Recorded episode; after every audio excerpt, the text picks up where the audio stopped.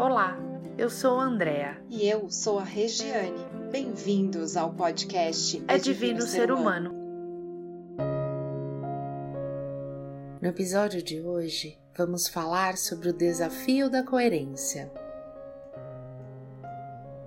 É muito comum ouvir a frase: faço o que eu digo e não faço o que eu faço. Isso porque ter coerência entre os nossos valores e as nossas ações é um desafio que precisa ser superado continuamente e que, como qualquer outro desafio, exige de nós determinação, disciplina e esforço. No Evangelho de Mateus, Jesus mostra o desafio de sermos coerentes, contando essa história. Certo homem tinha dois filhos. Ele foi falar com o mais velho e disse: Filho, hoje você vai trabalhar na minha plantação de uvas. E ele respondeu: Eu não quero ir. Mas depois mudou de ideia e foi. O pai foi e deu ao outro filho a mesma ordem, e este disse: Sim, senhor. Mas depois não foi. Qual deles fez o que o pai queria? perguntou Jesus. E os sacerdotes responderam: O filho mais velho.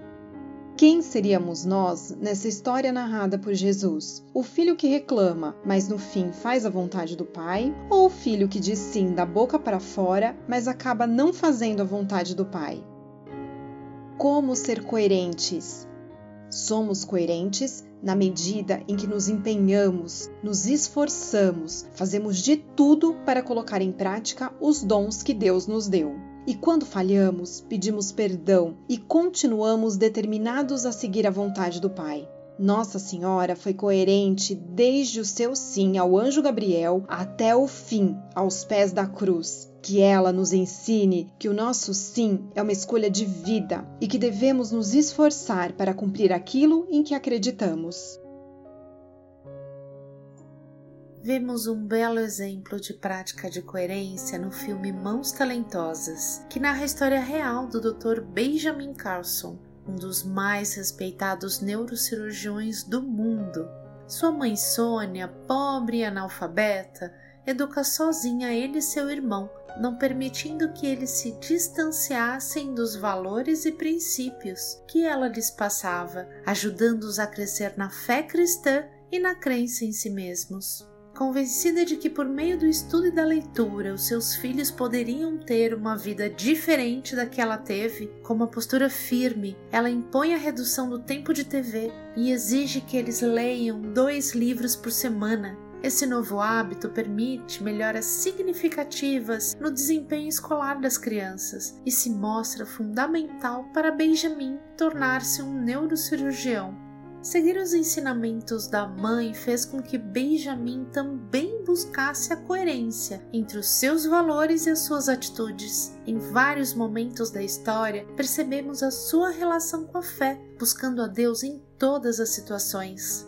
A amizade com Deus e o exemplo da mãe serviram como uma bússola para Benjamin guiar as suas atitudes de forma que ele sempre ajustasse sua rota de acordo com seus valores. E é isso que precisamos fazer para vencer o desafio da coerência.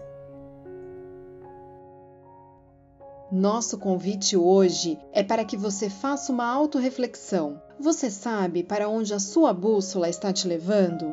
As suas atitudes estão te colocando ou te tirando da sua rota?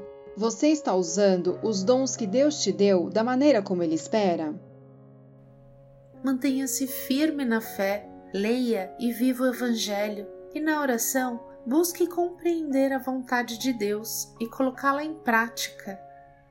O que agrada o coração de Deus é aquele que faz a vontade do Pai.